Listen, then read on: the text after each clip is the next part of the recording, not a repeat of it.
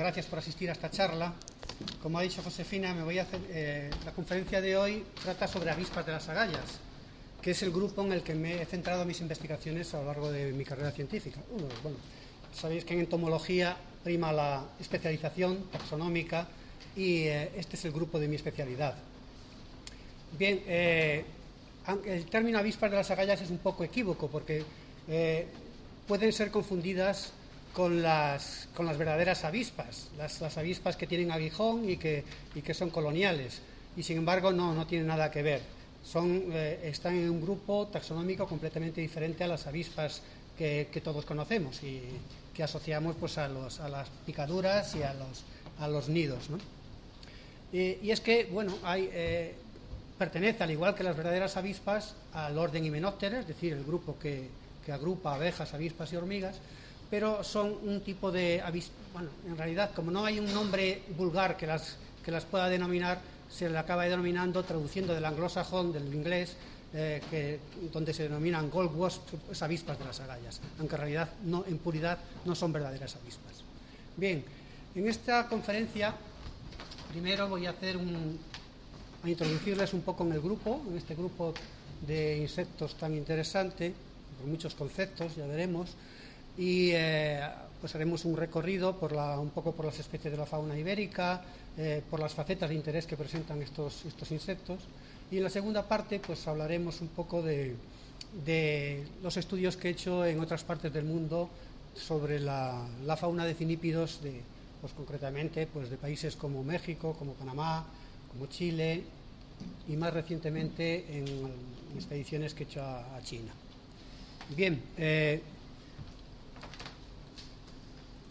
En la naturaleza tenemos dos grandes grupos de organismos, son las plantas y los animales, que constituyen el cemento de la biodiversidad terrestre y entre los cuales existen multitud de relaciones de todo tipo.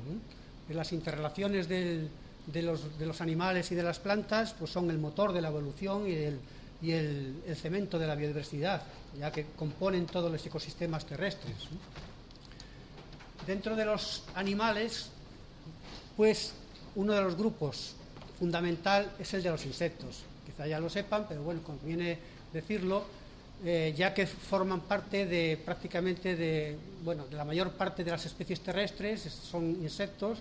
Eh, curiosamente, aunque se han descrito del orden de 1,2 o 1,5 millones de, especies, todavía no podemos responder con precisión al número real de especies que hay en, en la Tierra. Es una cuestión que puede sorprender y es un poco paradójico, después de lo que llevamos ya estudiando estos eh, zoología y botánica, pero se, debe precisamente a, su enorme diversidad y a la falta de estudios a pesar de, los muchos años que se llevan estudiando. Hay grupos que todavía no están muy poco estudiados, sin embargo otros están muy bien conocidos. Por tanto, todavía quedan muchas especies por describir y la horquilla puede estar entre los 3, 7 millones, dependiendo de los autores que hagan la estimación hay cuatro grandes grupos de, insectos eh, hiperdiversos, quiere decir que son los mayoritarios dentro de, la clase insecta, que son los coleópteros, los lepidópteros, dípteros e himenópteros. Es decir, hablando en términos vulgares, los escarabajos, los coleópteros, las, mariposas y polillas para los lepidópteros, los, mosquitos y moscas en los dípteros y las abejas, avispas, hormigas y demás en los himenópteros. El grupo de los himenópteros es uno de los más diversos, aunque se han descrito unas 150.000 especies, se estima que su diversidad real es bastante mayor a la que, a la que se conoce, porque todavía quedan muchos grupos precisamente de, himenópteros, sobre todo entre las, en las familias parasitoides, que son muy pequeños, de muy, pequeño tamaño, que todavía se conocen muy poco. Bien, eh, las relaciones planta-animal, en el caso de los insectos, pues son de las más complejas que, podemos encontrar en la naturaleza, las hay de todo tipo, dado que las plantas y los insectos han evolucionado conjuntamente a lo largo de la historia evolutiva y hay multitud de, interrelaciones entre ellos. Ah, hay relaciones, por ejemplo, tróficas de alimentación, hay relaciones de reproductoras, de, por ejemplo, los insectos, los polinizadores o dispersores de semillas. En las relaciones tróficas, por ejemplo, pues podemos ver el caso de los de los insectos que se alimentan externamente de las plantas, como por ejemplo este caso que vemos ahí, Neodiprium, que es una plaga de los pinos, vemos las orugas alimentándose de las acículas del pino. En otros casos practican galerías en el interior de la madera, son los, insectos, xilófagos, como esta otra especie de plaga del pino, el, el Sires noctilio.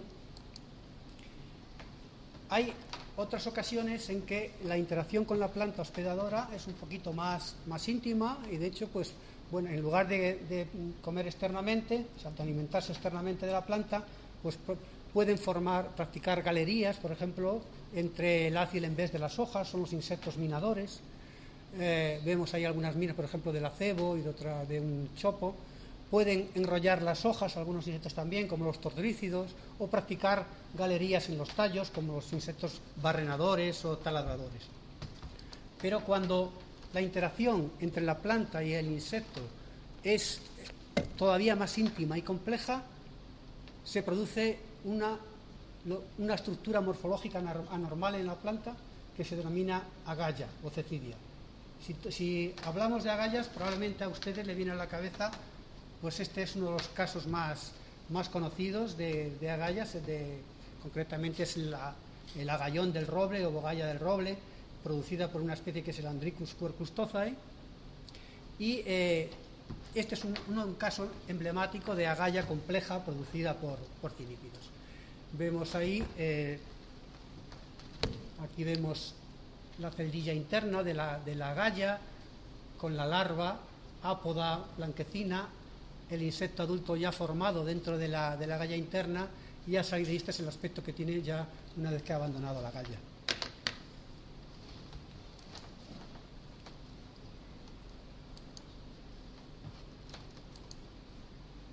Bien, entonces, ¿cómo podemos definir las agallas o cecidias? Pues son estructuras morfológicas anormales de las plantas que, están, que se desarrollan por la, por la reacción específica a, la actividad de un organismo inductor. Es decir, la planta responde únicamente al estímulo externo de este organismo inductor y va a producir eh, una estructura morfológica normal que está formada evidentemente por los tejidos de la planta, pero que están controlados por los genes del insecto.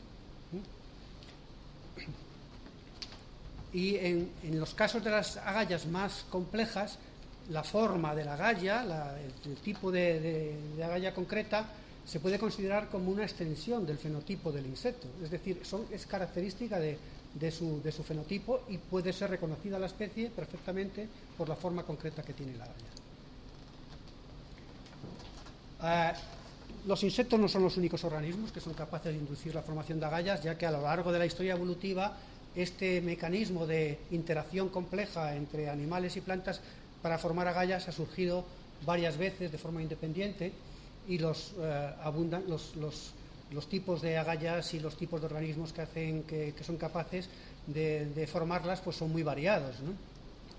Ah, eh, aquí vemos, por ejemplo, algunos casos de organismos que son capaces de formar agallas y, y tenemos pues desde rotíferos, nemátodos, pero sobre todo artrópodos. Y dentro de los artrópodos hay algunos ácaros, por ejemplo los eriófidos, que es un grupo de ácaros, el grupo al que pertenecen las garrapatas, que son, está especializado en formar agallas en las plantas, y luego varios grupos de, insectos, entre ellos pues hay tisanópteros, hay que son los trips, hay homópteros, las cigarrillas, hay pulgones, eh, hay, hay sílidos, hay algunos dípteros como los cecidómidos, algunos lepidópteros, o sea que hay una gran variedad de insectos que son capaces de formar agallas, pero las más complejas y las más evolucionadas de todas son las producidas por himenópteros concretamente por dos grupos, los tendredínidos, que son las avispas portasierra, que, están asociadas normalmente a, salicazas, a, sauces y chopos, y los tinípidos, que es el grupo al que me voy a centrar en la conferencia,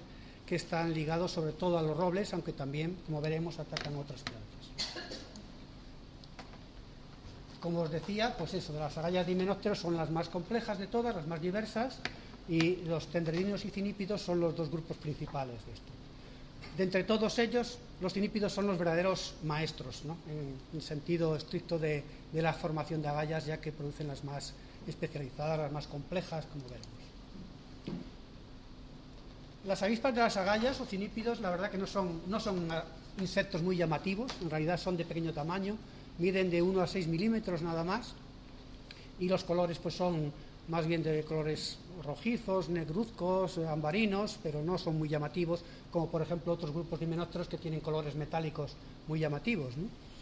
Eh, hay como unas 1.500 especies en todo el mundo y predominan, en la, se distribuyen sobre todo en las regiones templadas, en las regiones templadas del globo, precisamente donde están las fagacias, que es el grupo de plantas al que están asociados de forma mayoritaria. Esto es aquí hay una representación de los, de los imagos, de los, vamos, de los adultos de, las doce tribus que, en que se clasifican la familia Cinípide y es el aspecto que, tienen, más o menos. Como ven, prácticamente predominan los colores negros, rojizos, ambarinos y siempre con un pequeño tamaño. Aproximadamente el 70% de las especies de cinípidos están eh, o sea, unas mil de las 1500 que se conocen en todo el mundo están ligadas a cuerpos, a fagacias. Aquí vemos pues, un ejemplo ¿no? que se puede poner en que se ve un roble en que puede tener al mismo tiempo, simultaneando, prácticamente más de 30 agallas diferentes, de diferentes especies, que ocupan desde las partes subterráneas hasta las partes aéreas, y se estratifican en diferentes niveles, porque pueden atacar tanto yemas como, como frutos, como hojas, partes altas, partes bajas, dependiendo de las, de las especies. Es decir, es un, un recurso trófico que han ocupado completamente.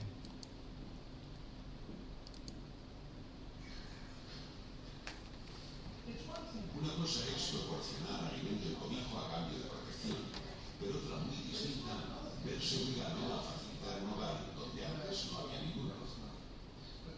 Pero algunos insectos tienen la habilidad de obligar a la planta a hacerlo. Son los obligantes de gallas, y este roble está infestado de ellos. Este objeto extraño y arrugado de la base de una dieta es conocido como agalla. En su interior hay un pequeño gusano de una diminuta avispa. Para entender cómo ha llegado hasta aquí, tenemos que retroceder hasta la última primavera.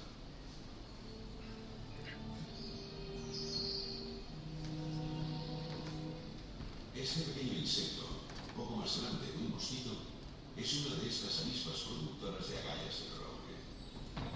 Hay muchos de volando alrededor de las flores del roble. Ahora, la mayoría de las flores ya han sido polinizadas y están a punto de convertirse en bellotas. Las avispas productoras de agallas de roble, Andricus quercus también se han apareado, y esta hembra está buscando un lugar en el que desovar. Introduce el ovipositor en la base de la flor fertilizada e inyecta un huevo, y eso provoca un profundo cambio genético en la yema que se está desarrollando.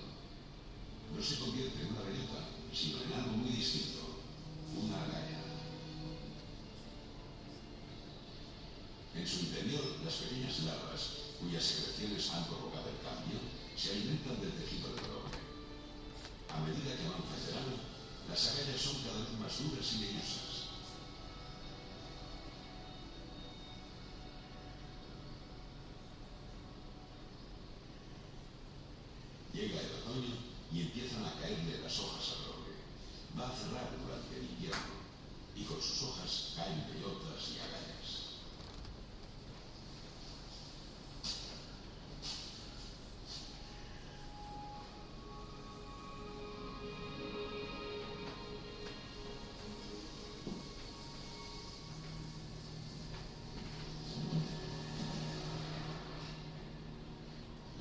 this month,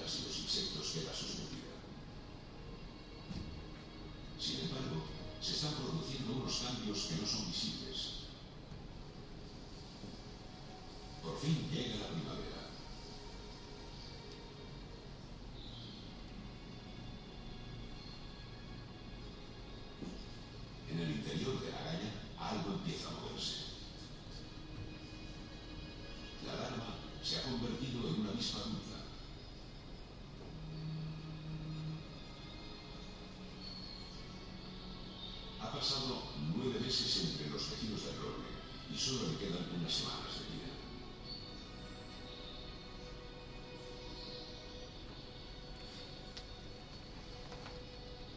Ahora, como adulto, debe buscar otro roble para inyectarle sus huevos.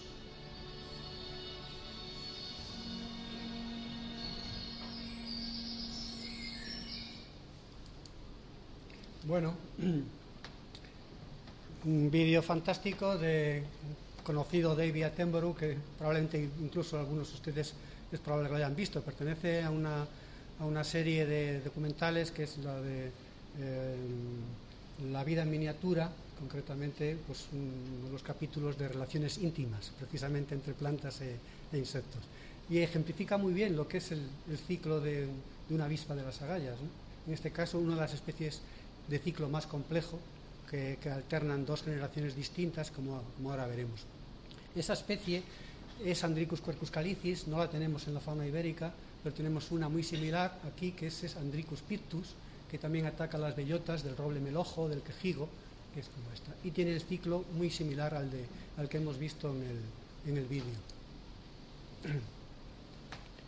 Y bien, vamos a hablar un poquito o sea, cuáles son las facetas de interés que tienen las avispas de las agallas. Hemos visto que es un grupo fascinante por muchos motivos, entre ellos, pues por un lado, el ser capaces de manipular genéticamente las plantas, ¿no? Eso ya esa, esa manipulación genética ya les, les, hace muy, muy llamativos. Los ciclos biológicos que son muy complejos. Eh, hay especies de interés económico, como vamos a ver, especies plaga y especies auxiliares incluso el uso histórico por el hombre de sus agallas, como curtientes o como esto también es interesante. Y luego un, último capítulo que es el interés ecológico, ya que la agalla no es interesante por sí solo y por la especie que la hace, sino porque albergan microcomunidades ecológicas muy complejas que, en las que habitan, de las que dependen multitud de otros insectos. Por tanto, por todos estos aspectos, pues el estudio de las avispas de las agallas es interesante. ¿Se oye mal? Ah, disculpe. ¿Ahora mejor? Perdón. Bien. Eh, hablamos del, ciclo biológico de una avispa de la sagalla, aunque ya lo hemos visto en, en el vídeo. Eh, podemos ejemplificarlo en esta especie que es biorriza pálida. Es una de nuestras, eh, de nuestras especies más comunes en los, en los robledales es la, las agallas de la, de, que aparecen en primavera, son estas que vemos aquí, y, se denominan manzanas de roble o, manzanas del cuco, los, portugueses le llaman manzanas de cuco, aparecen en primavera cuando canta el cuco. Son agallas relativamente grandes y a partir de aquí, de estas emergen machos y hembras, son agallas de la generación sexual, las hembras fecundadas bajan a las raíces de los robles y producen una galla diferente en las raíces, de la cual emergen otras hembras partenogenéticas, nada más, que además morfológicamente son diferentes de los machos y las hembras, ya que son ápteras, de tamaño más grande, suben por el tronco en pleno invierno y eh, ponen sobre las yemas nuevas del roble y en la primavera siguiente se van a, van a aparecer otra vez las agallas de la generación sexuada es el típico ciclo heterogónico, con alternancia de dos generaciones, una sexuada y otra asexual. Se complica la cosa en algunas especies, ya que mientras que en el ciclo heterogónico típico la alternancia de las dos generaciones es sobre la misma especie de cuerpus, sobre el mismo roble, en las especies heteroéticas alternan sobre especies diferentes. Vemos, por ejemplo, estas especies son muy comunes en, son de las más comunes en España, Quercus toce, Pictus, eh, Hispanicus, Grossulariae, y estas son las agallas de la generación asexual que se producen en los quejigos y en los robles. De aquí salen estas hembras partenogenéticas y van a buscar el alcornoque, Quercus suber, otra planta sobre la cual ponen y van a desarrollarse otras agallas diferentes, muy pequeñas en los amentos, en las flores masculinas, en las yemas, de las cuales sale la generación sexuada que después de fecundados buscan otra vez el roble de hoja caduca y ponen para, para completar el ciclo. Es el ciclo heteroécico. La especie del vídeo es, de, de, este típico ciclo heteroécico, pero en el caso de ahí, en lugar de alternar sobre el alcornoque, pues eh, la, la, planta alternante hospedadora es el roble turco, que es, que es Quercus eh, cerris, que es una especie que no está en nuestra, en nuestra flora, pero que el Quercus uber, el alcornoque, cumple el papel de Quercus cerris aquí. Hay otro género incluso que lo hace al revés, es decir, la generación asexual está en, el alcornoque, concretamente en las bellotas, son las especies de calliritis, y la generación sexuada hace agallas críticas, es decir, que no se ven externamente en el interior de los tallos de los robles. Entonces, en este caso, pues también se cierra el ciclo de esta manera, en dos plantas diferentes. A ver, eh, la, mayor, eh, vamos a hablar un poco del interés económico que puedan tener las, avispas de las agallas. Normalmente no suelen ser especies nocivas. En general, ah, hay muy pocos casos de especies nocivas. Si podemos hablar de algunas, pues serían, por ejemplo, algunas que están en la encina, o estas mismas que, hemos visto en las bellotas del alcornoque y de encina, pero en general no suelen provocar grandes daños, ya que sus poblaciones están controladas de modo natural por parasitoides, son enemigos naturales que disminuyen su, su, virulencia y de tal manera que nunca alcanzan proporciones o, abundancias como para producir daños. Sin embargo, hemos tenido recientemente el caso de una especie que muchos habrán oído hablar de ella, que es la, la vispilla del castaño, Diocormus curifilus, que es una especie como tantas otras invasoras que nos viene de China, ha entrado desde China y ha invadido en pocos años todos los castaños de, España. El castaño era una, planta que no tenía cinípidos nativos y esta especie ha encontrado pues, un nicho vacío en el cual proliferar, dado que no, en principio en las primeras fases de invasión no tiene enemigos naturales y tiene una, una capacidad reproductora muy alta. Son hembras partenogenéticas que sin concurso de machos pues, se reproducen muy rápidamente y forman abundancias tremendas. Vemos las agallas cómo están afectados los castaños y eh, en las primeras fases de la invasión normalmente aparecen agallas solamente en las hojas que no producen muchos daños, pero después por la competencia por el lugar de puesta se van formando como agrupaciones, clústeres de agallas, de tal manera que limitan el crecimiento de los nuevos ramitos y de, la producción de frutos también, con lo cual pues la disminución de producción de castaña es apreciable y es una plaga importante eh, que nos ha venido recientemente. Para luchar contra ella se está utilizando un clásico control biológico con otra especie, que es Torimus sinensis, esta especie que también es originaria de China y es su, eh, eh, parasitoide específico allí, ¿no? Se ha importado desde allí y se, quiere, se está liberando aquí, lo que cual hay dos riesgos eh, posibles de de impacto ambiental, de la introducción de esta especie parasitoide para, parasitoide para controlar el torimus, el curifilus.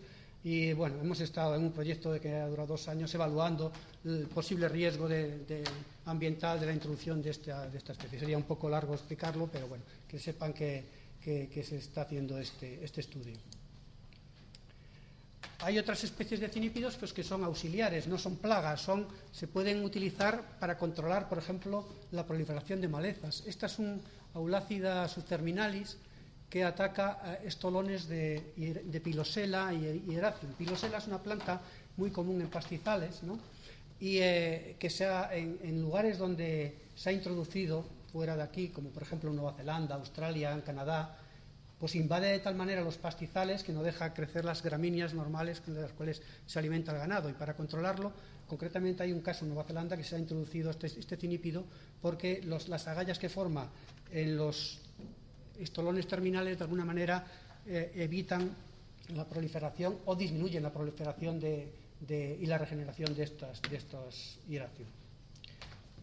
Hay otro caso, por ejemplo, esta especie, la la planta la, quizá la reconozcan, es la dormidera, Papaver somniferum, que es una planta de gran interés farmacológico, de lo que de ella se extrae de, pues, la, morfina, la codeína, opiáceos, incluso pues, la, heroína en última instancia, ¿no?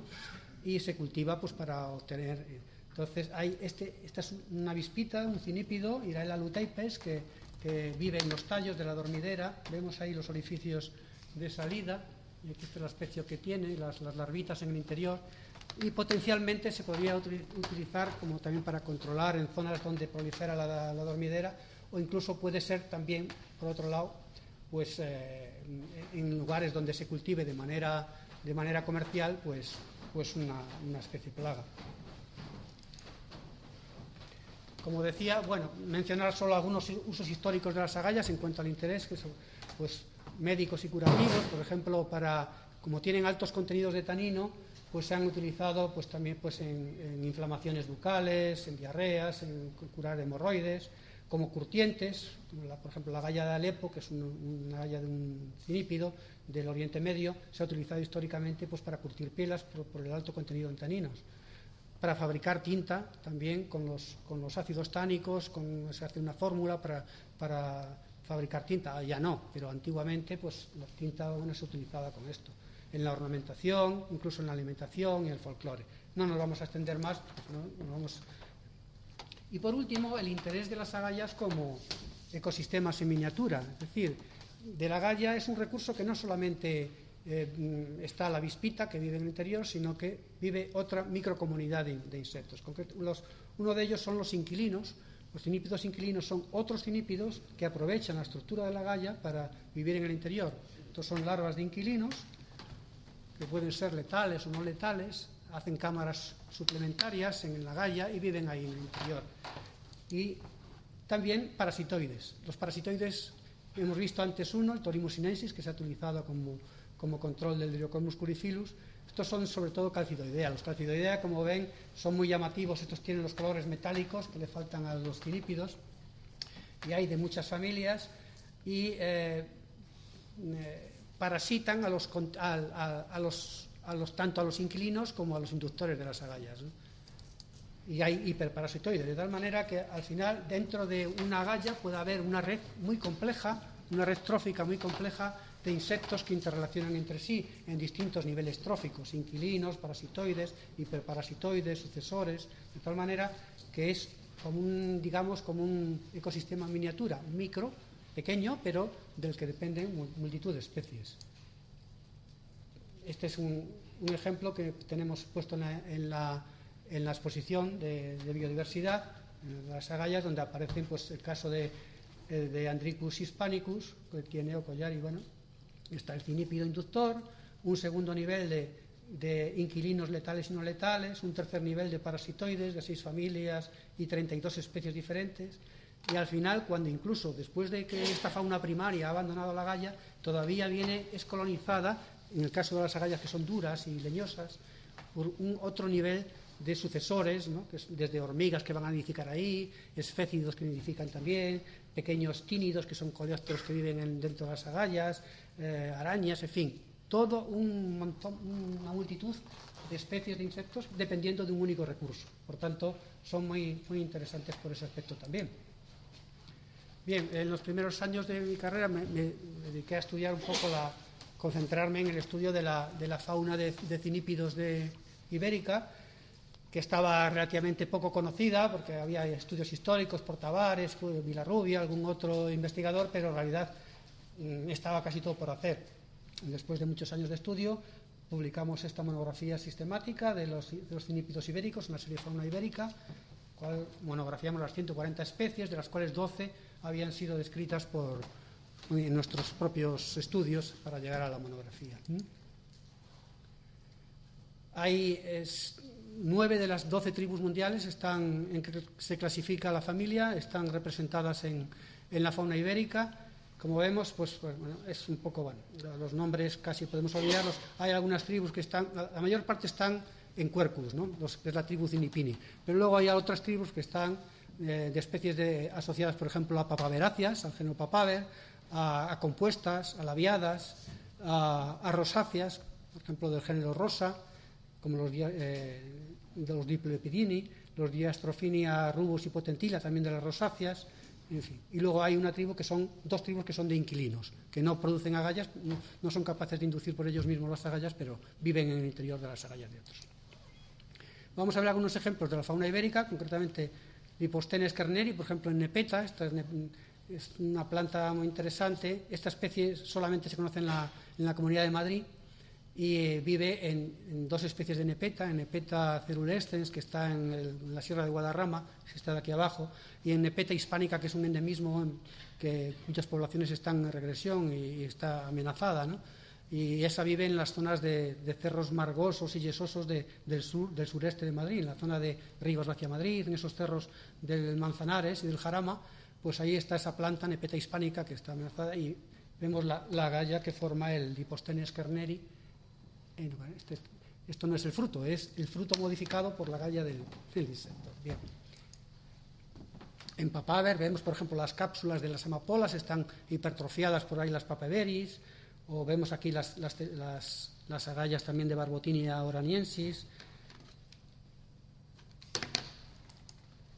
En las rosas silvestres, en el género rosa, pues están las especies de Diplolepis. Diplolepis, que en varias especies, son las conocidas como Bedegar del Rosal. Muchos de ustedes las habrán visto en las rosas silvestres, pues en la sierra es muy fácil verlas. Son estas agallas grandes, que pueden ser Diplolepis rosa, Diplolepis mairi, esta más espinosa, eh, centifolia, estas más, de forma esférica en las hojas. Dentro de la agalla pueden ver las larvitas de los, de los cinípidos. Esta tribu solo tiene un género, que es Petiaspirini, que está en arce, en el arce, pues varias Aceropalus, Acerplatanoides, y también es curiosa porque la generación sexuada está en la, parte aérea, en las hojas, y la asexual en las, en las, raíces. Esas son las agallas de las raíces. Y ya pasamos a tribu Cinipini y vamos a ver algunas de las especies más conocidas. Pues bueno, hay muchas especies pues con agallas muy diferentes, Andricus calidoma en forma de uso, eh, Neuroterus en las hojas, en los amentos, estas de Andricus quercus ramuli, estas de forma de alcachofa de Andricus fecundatris, en fin, en, vez de las hojas, por ejemplo, es de Cinis quercus foli, esta especie es interesante porque solo está aquí en la Comunidad de Madrid, nada más en Quercus, en Quercus petrea, el, el, roble de montaña en la zona de Somosierra, que son comunidades relictas de aledulares y de roble de montaña, y esta especie solamente se encuentra ahí. Un género muy típico en, las encinas y en los alcornoques, que es el género Plagiotrocus, que es casi todas las, especies están eh, representadas en, la península ibérica, más que en otros sitios, es un género genuinamente ibérico, y aquí, bueno, las agallas, pues las habrán visto en las encinas muchas veces, las de Quercus ilicis o las de Plagiotrocus australis, etcétera. Vamos a ir un poco rápido porque si no, no nos vamos a llegar. Y, por último, estas de Trigonaspis. Trigonaspis también es un género muy exclusivo de la península ibérica. De hecho, en Europa solo hay eh, dos especies, aquí tenemos cinco. Eh, las agallas de Trigonaspis mendesis son muy características, están ligadas exclusivamente al quejigo. En el en vez de las hojas del quejigo aparecen estas agallas tan peculiares. Eh, en el roble melojo, otras parecidas, que son estas, Trigonaspis bruneicornis, y en el Quercus canariensis, que es un Quercus que está en Andalucía, en las zonas de los alcornocales de Cádiz y tal, Quercus trigonaspis bética, que es una especie que describimos nosotros hace años. Son dos generaciones también, la sexual, que es la que sale de estas agallas, y una sexuada que está en, los tallos estoloníferos semisubterráneos. Bueno, nos podríamos entender más, más pero no tenemos tiempo.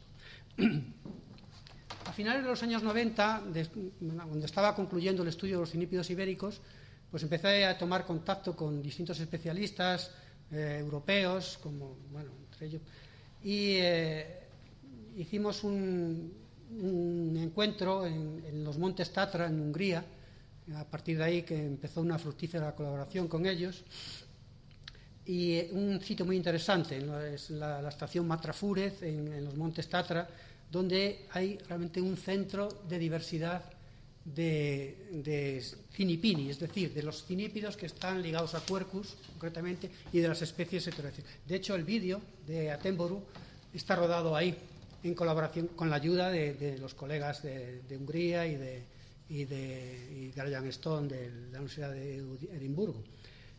El centro de diversidad está ahí y hay muchas. Estas especies, por ejemplo, no las tenemos en la, en la fauna ibérica. Las Andricus artigi, eh, Conificus, eh, Capulmeduse, en fin, hay una diversidad enorme. Estas agallas se caracterizan sobre todo por tener estructuras secundarias, estructuras secundarias muy variadas, desde eh, pues que pueden ser pelos eh, pegajosos. ¿Y por qué tienen estas estructuras secundarias? Probablemente por una estrategia de defensa frente al ataque de parasitoides, ¿no? de muchos parasitoides y en, la historia evolutiva pues se han diversificado en, hacer estas estructuras secundarias protectoras para eh, limitar el ataque de parasitoides. Las fagacias del género Quercus están distribuidas por prácticamente en la región holártica, en el hemisferio norte. Aquí vemos el área de distribución de los cuercos y llegan en América hasta Colombia, prácticamente, y en Asia, bueno, bajan ya eh, por la, región eh, oriental, ¿no? Hasta Borneo, Sumatra, pero sobre todo en, China hay una enorme diversidad de cuerpos. En América, eh, yo estaba en los años 90 haciendo un estudio de... Teníamos un proyecto para, trabajar en la isla de Coiba, que es la, esta isla de aquí, en Panamá, que es la mayor isla del Pacífico centroamericano. Estuvimos varios años ahí trabajando en un proyecto que lideraba el malogrado Santiago Castro Viejo, que fue director del Jardín Botánico de, Madrid. Y eh, al final publicamos este, este, librito de la flora y fauna del Parque Nacional de Coiba, Ahí en Coiba pues no había cinípidos, porque es un sitio tropical y, los, cinípidos están en zonas templadas, como hemos dicho. Pero a finales de los, de los 90 pues hicimos un viaje al interior de Panamá, concretamente a la región de Chiriquí, a las montañas de, de la cordillera de Talamanca, que están cerca ya de la frontera con Costa Rica, y allí me quedé maravillado por lo que vi, porque empecé a, descubrir, bueno, ahí hay una serie de especies de cuercus, que los cuercus allí pues tienen 50 metros de altura, son eh, sobre todo el volcán Barú, en esas montañas, son los, la, vegetación predominante, son los bosques de cuercos, bosques nubosos integrados por estas fagacias del género cuercos. Y como digo, lo que descubrí allí pues me, me maravilló. Bueno, eh, vemos el aspecto que tienen. Estos cuercos no se parecen nada a los robles de aquí. Eh, parecen hojas pues lauriformes, Ahí vemos las bellotas, pero las hojas son muy... Este es el aspecto que tienen, son árboles imponentes en algunas zonas. Y este es el Quercus insignes, fijaros qué, qué tamaño de hoja, ¿no? ¿Quién diría que es, un, que es un roble esto? Pues es un Quercus. Y tiene avispillas. Pues nadie las había estudiado y yo empecé a... Lo que encontré me dejó maravillado en cuanto que eh, vi que había una diversidad prácticamente desconocida de, de agallas, de, de, especies que no estaban, que nadie las había estudiado nunca, ¿no? Eh, después de aquel primer contacto, pues años después, pues se puso en contacto conmigo eh, un, joven profesor de la Universidad de Panamá, Enrique Medianero, que había empezado también por su cuenta a estudiar esta, a muestrear en la zona de Volcán Barú y de Chiriquí estas avispas de las agallas y después, bueno, hizo una, varias visitas aquí a España y al final, pues acabó trabajando en su tesis doctoral, dirigida por mí, eh, sobre los, los de Panamá. la zona de muestreo, sobre todo, era en la zona de Chiriquí, aunque también muestreamos en algunas zonas donde quedan bosques relictos de, de, de cuercus, pues en la zona del Darién, una especie, Quercus humboldti, en los altos de Campana, por aquí, y ahí no encontramos nada, porque ya, aunque había presencia muy reducida de cuercus, pero no había avispillas. Sin embargo, en la zona de, Volcán Barú y de Chiriquí es donde encontramos una fauna prácticamente desconocida. Estos son los muestreos que teníamos que hacer allí. Los accesos son muy complicados, hay que ir en, jeeps muy, eh, bueno, prácticamente eh, por caminos impracticables y utilizando pértigas para colectar las, las ramas donde están las agallas, en fin. Pero al final, pues hemos descubierto, esto es un poco el resumen de la los morfotipos de agallas que encontramos, más de 60 morfotipos diferentes, y al final cuando los fuimos estudiando sistemáticamente, pues encontramos dos géneros nuevos para la ciencia, más de 20 especies nuevas para la ciencia, y todavía el estudio continúa, pues porque el trabajo taxonómico en esto es complicado, es lento por su propia naturaleza y, se van eh, estudiando poco a poco los distintos géneros. Este, por ejemplo, es el género que denominamos Barucinis, en honor al volcán Barú, el centro donde más especies encontramos eh, Koritowski, con estas agallas tan características también ahí. Eh, Neuroterus, también la primera cita de Neuroterus al, sur de, Estados Unidos. El género Amphibolis, que también era un género que solamente se conocía hasta México, abajo de México, no había sido citado para nada. Y descubrimos tres especies nuevas para la ciencia. Una se la dedicamos al doctor Castro Viejo, que fue el, el director del proyecto de, Coiba. Incluso pues inquilinos también. Los inquilinos, como os había dicho, eran los, los cinípidos que no producen agallas, pero que viven en, las agallas de otros. Pues describimos ocho especies nuevas para la ciencia, citamos otras dos nuevas para Panamá. Y esto era un poco el resumen. Esto eran las especies que se conocían de toda la zona de neotropical, es decir, el grupo en México se conocían 157 especies, en Guatemala nueve, pero en Panamá solamente dos especies habían citado antes de empezar los estudios y ahora hay más, de 60 especies conocidas.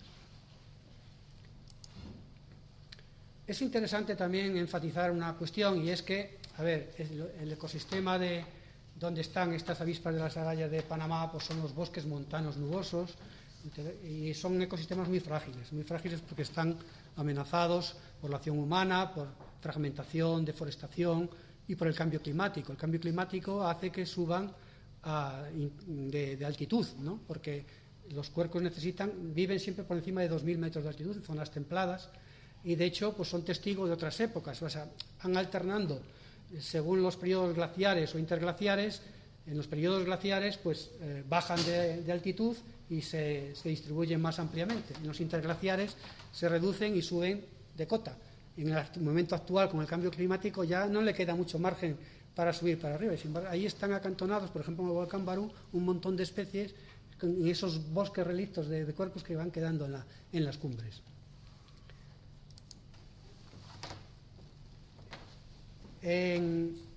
bueno, aquí volvemos a, ver un poco las especies de cuerpos en el Nuevo Mundo para, que se hagan una idea de la diversidad que está ligada luego a la que podemos encontrar de cinípidos asociados. ¿no? Pues en, por ejemplo, México es el país con diferencia con más diversidad de cuercos. Hay más de 140 especies, de las cuales 81 son endémicas. En Panamá tenemos 10, 10 especies de cuercos. En Colombia, que es el límite meridional, solamente llega una, Cuercos humboldti, la especie que dedicó Bonplan a, a Humboldt cuando estuvieron por allí, en esa zona de, del Orinoco al Amazonas. Bueno. Y eh, en México fue otro de los países en que empezamos a, estudiar los cinípidos, estábamos interesados. Eh, este señor es un personaje muy curioso, Alfred Kinsey, fue el pionero de los estudios de, México.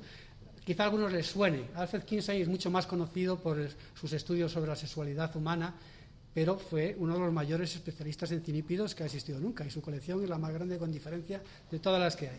Hasta la hasta bien entrada su madurez, estuvo estudiando en la Universidad de Indiana las avispas de las agallas eh, y, después se pasó al estudio de la sexualidad humana, quizá por el tipo de sexualidad tan especial que tienen, que tienen los, los cinípidos, pues el caso es que hizo esas macroencuestas en todo el país y publicó esos grandes trabajos como de Human Behavior o Human, de Human Male, o sea, el comportamiento sexual del, del macho humano y después el comportamiento sexual de la hembra humana, así que, ahí ya eso parece que no fue tan bien recibido, pero bueno, tuvo una fama tremenda, ¿no? Esa es una biografía que, bueno, se ha llevado al cine, no sé si habrán visto la película de, de, de Kinsey, protagonizada por Liam Neeson. Fue portada de Time, eso da una idea de lo famoso que se hizo, ¿no? Pero esto, por supuesto, después de, dedicarse a, a las agallas. En la película sale una unas escenas curiosas porque se ve impartiendo clases en la Universidad de Indiana y están todos los alumnos distraídos, con poquitos y mucho interés. Y después hay imágenes de dando conferencias a audiencias multitudinarias de miles de personas sobre la sexualidad humana. Quizá cuando me jubile tengo yo también que cambiar de, de, tema para, para, tener más audiencia. En fin, bueno, bromas aparte, el caso es que es un hombre muy curioso. Su colección es la más es tremenda, era un, un colector compulsivo. Se recorrí, eh, eh, la colección suya está en el Museo Americano de Historia Natural de Nueva York y tiene más de 7 millones de ejemplares entre insectos y agallas. O sea, se puede decir, eh, haciendo una broma fácil, que es el tío con más agallas del mundo. sí, sí, no, era, era muy metódico, porque es que le interesaba mucho la variabilidad. Y entonces no estaba contento de colectar aquí, sino que quería ir al valle al lado y colectar cuantos más ejemplares para ver la posible variabilidad. O sea, en ese sentido era un avanzado a su tiempo, porque tenía ya un concepto evolucionista de la taxonomía de los cinípidos, en fin. Fue, es una pena que lo hubiera dejado porque porque todavía quedaba mucho por hacer. El caso es que fue él el pionero de los estudios de cinípidos en México, hizo dos grandes expediciones en 1931 y 32 y en el 35-36 y se recorrió en la segunda llegó hasta Guatemala colectando cantidad de ejemplares y el conocimiento que, que teníamos hasta hace muy poco de México era el que había eh, publicado Kinsey. ¿no? A partir de esas fechas no se volvió a estudiar nada de los cinípidos de México, entonces nosotros estábamos interesados allí y bueno, yo eh, contacté con, el doctor Oyama, un, especialista mexicano del Centro de Investigación en Ecosistemas de Morelia, en México, y me invitó a, visitar México y en dos ocasiones, en 2008 y 2010, hicimos una serie de muestreos por, México.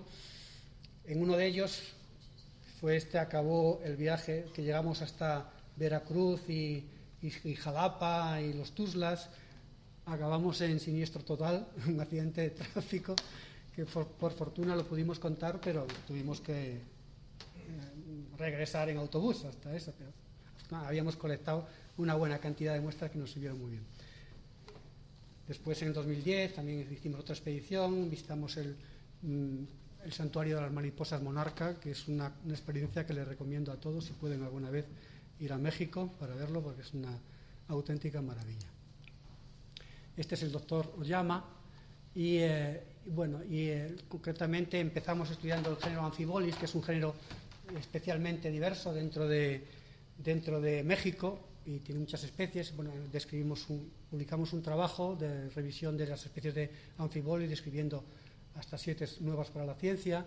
Y ahora mismo estamos profundizando en ese estudio, ya uniendo trabajo molecular en un estudiante de doctorado que, que es eh, Douglas este Castillejos, que está aquí, que está centrado su, tesis doctoral en, revisar eh, taxonómicamente este grupo de, cinípidos.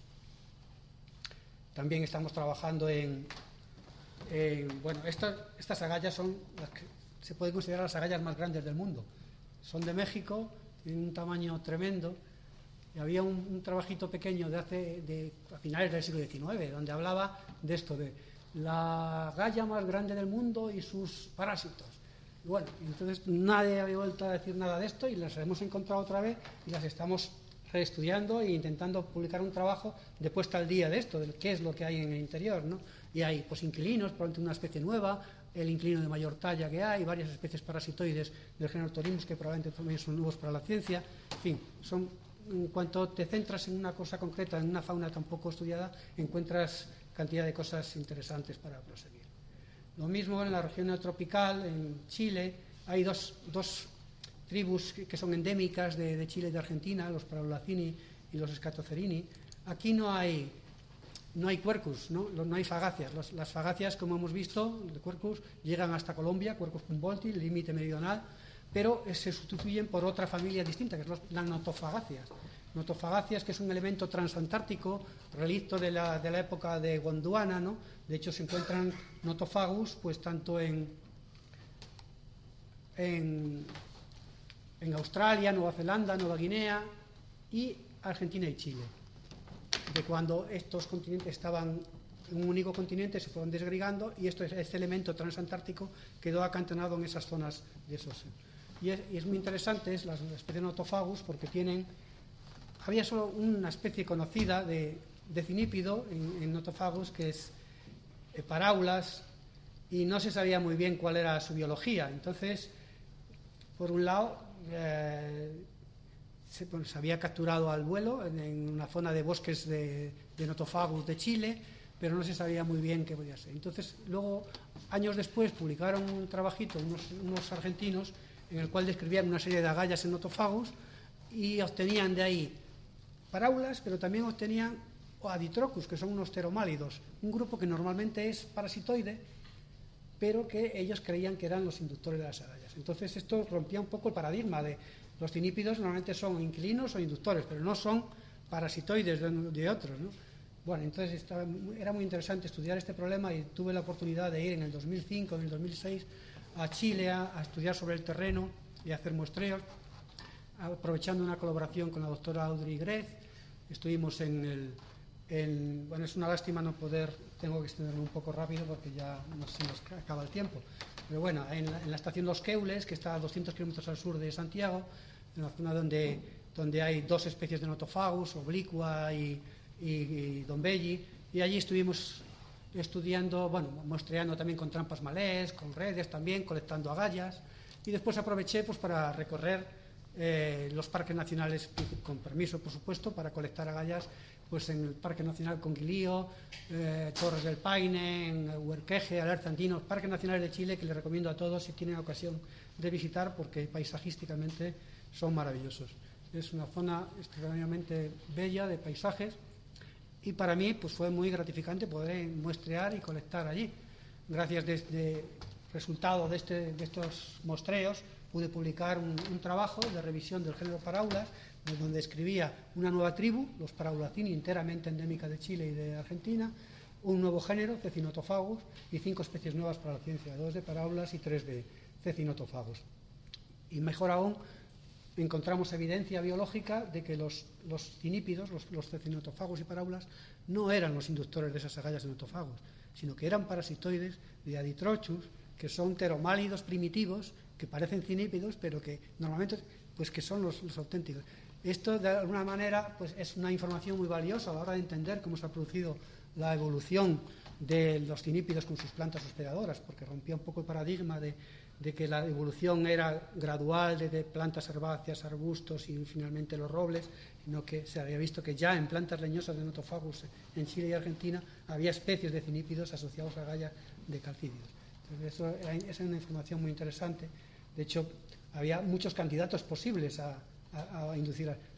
y al final, pues son estos de arriba, Aditrocus, el auténtico responsable de la formación de estas agallas. Aquí lo vemos. Este es el Aditrocus y el cecinotofago. Este es el cinípido y este es el pteromálido. Es un pteromálido atípico. Los pteromálidos normalmente son de colores verdosos, metálicos, no tiene que ver. Como vemos, es mucho más grande, como es lógico, dado que es un hospedador, que el cinípido abajo. En fin, todo esto sigue dando, bueno, es interesante. Estamos ahora revisando el género, bueno, dado que tuvimos luego también ocasión de continuar estudios en, otra estación, en el fiordo Comao, en, la estación Uinay, en 2012 al 2014, en proyectos de, la Fundación Endesa con el CSI, pues hicimos tres visitas consecutivas y pudimos continuar con los estudios de, esta, de esta fauna tan interesante en Chile. Y ya por último, brevemente, pues para hablar de un último proyecto que, he desarrollado en, en China. China era un poco la última frontera del estudio de los cinípidos. Realmente hay muy poca información, o había muy poca información de, estudios de cinípidos en China, y sin embargo, potencialmente tenía que tener una fauna muy rica, dado que hay muchísimas especies de fagáceas en, la región del Paleártico Oriental, donde está China, y en la frontera con la región eh, oriental. ¿no? de China. Entonces, en el año pasado, en octubre, tuve la, eh, la suerte de ser invitado por mis antiguos colegas de, colegas de la estación Matrafure, Yuri Soka y Brian Stone, que estaban desarrollando un proyecto con los chinos en la zona de Sichuan, en el monte Mei, ya en la zona occidental de China, y, y estuvimos dos semanas allí colectando para estudiar esa fauna de cinipidos de allí y también sus enemigos naturales, los parasitoides, un poco para compararlo también con lo que sucede a nivel de, Europa. Es una zona interesantísima también, pues eh, hay 30 especies de, de fagacias de seis géneros solamente en el monte Mei. Para que se haga una idea, en toda España hay nueve cuercos, hay un, un fagus y un, y un castanea, y allí hay Castanea, Castanopsis, Ciclobananopsis, Litocarpus, Quercus. Es un, es un mundo, una maravilla. Y bueno, aparte que paisajísticamente también es precioso, hacíamos los muestreos desde santuarios budistas, bajando por antiguos senderos de peregrinaje, por, por, por eh, templos taoístas y budistas, a la vez colectando. Entonces fue muy, muy interesante eh, colectar el material y los resultados están bueno, se hacen ya a otro nivel, se hace con secuenciación de ADN del material, lo están haciendo los chinos, para ver luego las descripciones taxonómicas. Ya hay, por ejemplo, un género nuevo, Sinocinis semisensis, y una especie nueva. En fin, estamos, esto es un proceso que llevará su tiempo, pero ya hay, hay muchísimo material para seguir estudiando. Y bueno, ya voy a ir concluyendo porque creo que me he alargado bastante.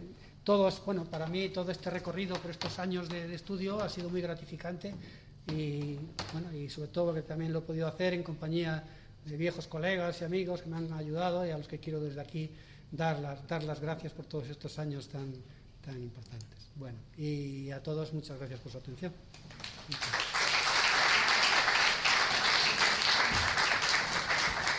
Y estoy a su disposición para cualquier... alguna preguntilla, aprovechar. Hola, eh, te felicito por la conferencia, es interesantísimo y, y nunca hubiera pensado que lo del tema de las agallas. Y era tanto de sí. Tanta variedad y tanto interés. Eh, me gustaría saber también qué le pasa a los robles, o sea, o a, a los puertos, porque, bueno, pues no sé si se Na- defiende generando ese tejido alrededor, como has explicado, eh, pero es- podría llenarse un árbol, si no. No. llegaran los parasitoides, podría llenarse un árbol de agallas, o, o sea, ¿le afecta en alguna medida? O... En no. O sea, cuando si no hay una infestación muy fuerte, una abundancia de una de- determinada especie que por razón que sea, pues eh, la presión de los enemigos naturales, parasitoides, haya disminuido, que prolifere tanto, pues le puede llegar a afectar eso. Pero normalmente en las especies nativas están ya en una especie como de equilibrio con la de tal manera que eh, bueno por supuesto hay fluctuaciones de abundancia dependiendo de los años no pero en condiciones normales los robles no, están afectados hasta el punto de comprometer su viabilidad o su esto no simplemente el roble responde al estímulo del is- produciendo agallas de la misma manera que podría producir más hojas o más yemas o más frutos no pero y eso no le no compromete su viabilidad.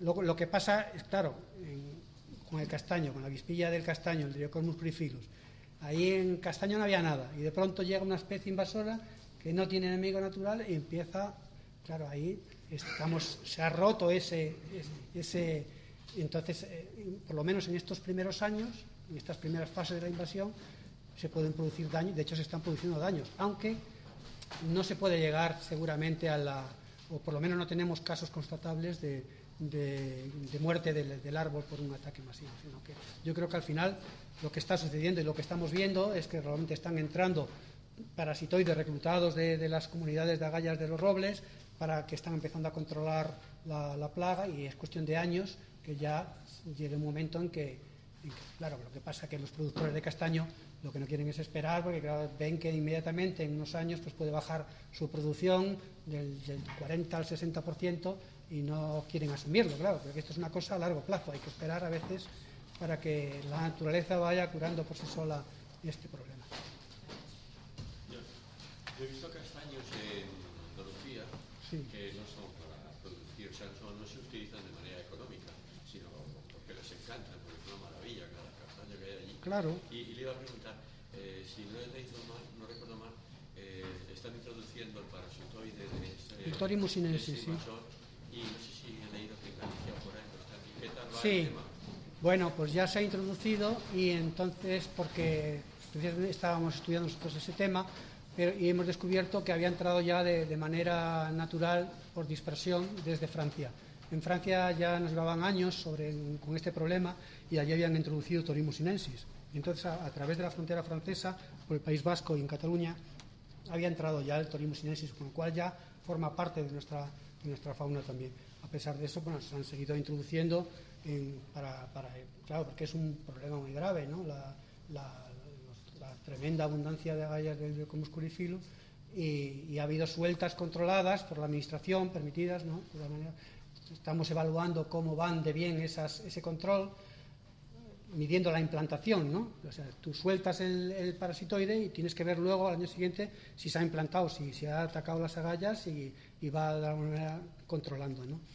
Y eh, los resultados son desiguales, por ejemplo, en, Galicia parece que le está costando más, a pesar de que han hecho sueltas mucho más masivas, no, están, no se están recuperando del terreno eh, agallas eh, infectadas por el Torimus sinensis. Sin embargo, en Andalucía sí que está siendo más rápido el proceso. De todas maneras, es un, es un problema grave porque al final se va extendiendo por todas partes. De hecho, recientemente hemos tenido una, una cita también en la Comunidad de Madrid, precisamente en la zona esta donde está quemándose el cadalso de los vidrios, que hay unos castañares ahí. Hace poco me llamaron de que el primer foco, que habían detectado el primer foco de Diocormus curifilus ahí. Tengo que ir ahora a ver si realmente se han quemado esos castaños o no, pero de ahí pasa a Rozas de Puerto Real y luego el otro foco, el otro enclave de castaño en la Comunidad de Madrid, pues son los del Escorial, de la zona de...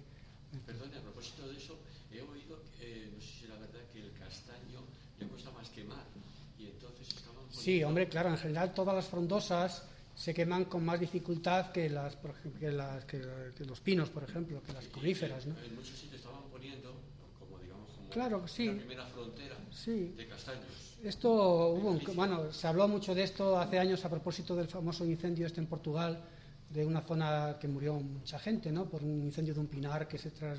y, y se veía como en las zonas de vaguadas donde había, donde había árboles caducifolios, eran como islitas que no se habían quemado, estaban quedando allí, ¿no? Evidentemente los castañares se queman con mayor dificultad, o un alcornocal también rebrota de, de fuego después del incendio. Dime. Nos conocemos hace un porrón de años Sí. y me quedo asombrado. Y eso que le Es que no me preguntas. Si vienes por mi despacho, me hubieras preguntado más, pues te hubiera contado. quería esto, lo que sí me ha llamado la atención, porque también en la década de los 90, unos colegas míos de la Universidad de Copenhague, el profesor Nielsen y el doctor Smith, que estuvieron trabajando justo en la zona de los notofagus de, de Chile y de y Argentina. Y llegaron a descubrir una familia de microlepidópteros, o sea, mariposas pequeñitas. Y luego uno de ellos, Smith Nielsen, que tuvo un accidente de coche, desgraciadamente palmó en Australia, pero llegó a asociar las mismas familias y las mismas especies del sur de América con la zona de Australia y Tasmania. Sí, eso es muy común. Quiere decir que te queda un viaje Sí, no, no, no, no. para esa zona y seguro que encontrarás. Me alegro que me hagas esa pregunta, pero ya me he adelantado porque ya he estado en Australia. Y Pepe, ¿has ido Pepe ya? Martín Cano, qué pena. Porque estuve con él en un congreso y estuvimos en, eh, eh, haciendo un viaje por una zona de Australia donde quedan notofagus. Miré los notofagus allí y no había nada. Claro que, por supuesto, potencialmente es muy interesante ver los notofagus que puede haber en Australia, los de Nueva Guinea, los de Nueva Zelanda, pero ya hay otros colegas que han mirado ahí y no han encontrado aparentemente esa fauna por la razón que sea, pero sí que es cierto que hay muchísimos elementos de estos que comentaba transantárticos, que son faunas, que tienen representantes pues desde Sudáfrica hasta ah, Sudamérica, Nueva Zelanda, Australia, elementos realíticos, elementos muy antiguos normalmente en la evolución. Eh, Estos visitos de, de de allí de Chile son interesantísimos. Tú los ves en el cladograma, en las relaciones filogenéticas, tienen unas ramas larguísimas, que son muy diferentes tanto en la secuencia genética como morfológica a los demás. O sea, tienen cantidad de autopomorfía, que decimos, ¿no? de, eh, de rasgos específicos singulares suyos, porque han estado aislados durante muchos millones de años ahí en esa zona. Una pregunta de Sí. Lega Total. Eh, la materia de la galla es materia Vegetal, sí. pero inducida por Sí, sí. Algún, proceso, algún proceso químico o biológico que lo hace. Si estudiaseis el ADN de la galla, como he visto que hay tanta dificultad para saber quién es el inductor, ¿no tendría en común nada? con- Se está estudiando eso. Precisamente ahora se está trabajando mucho en el tema de la, de la- del mecanismo molecular de la inducción de la galla, que es una, una de las cosas que todavía no se conocía. Se está viendo el, transcri- el transcriptoma, todos los, el ARN de todas las células y todas las que codifica las proteínas para formar la y se está comparando el, de, las agallas con el de las yemas que no producen agallas, ¿no?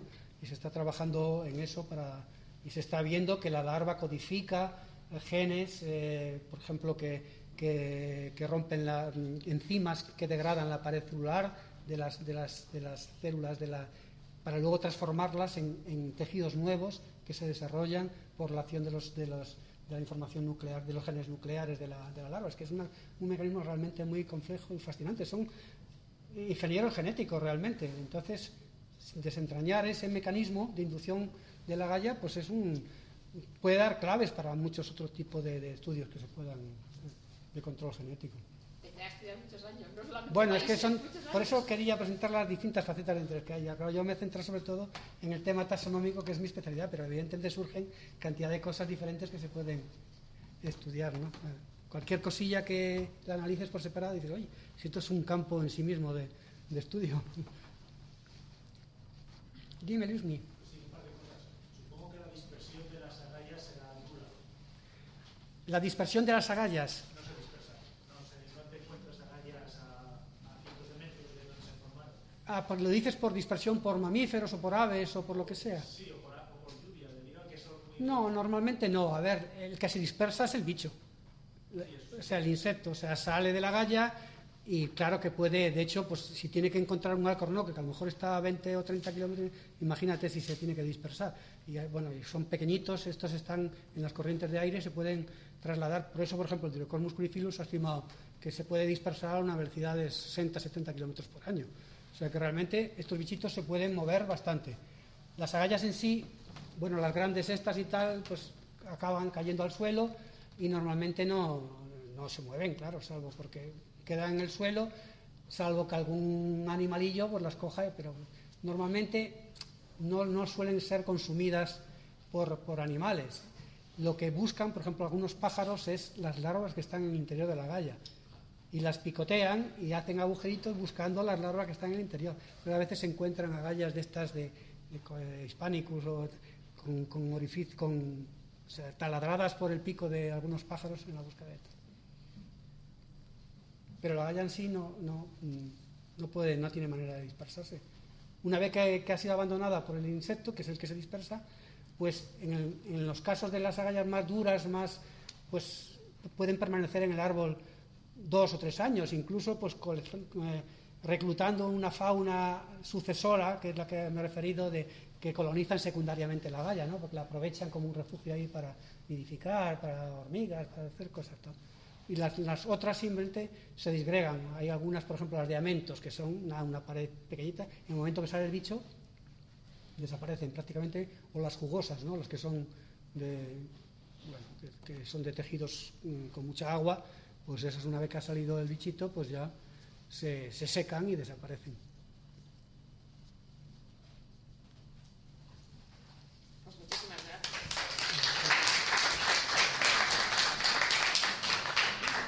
Os he dicho que esta era nuestra última conferencia, pero el museo tiene dos actividades más. El jueves a la una de la tarde inauguramos exposición que se llama Antropocentro y estáis todos invitados. Y el martes que viene, que es día 9, tenemos una visita guiada a la exposición de cráneo. Así que si os apetece, estáis invitados.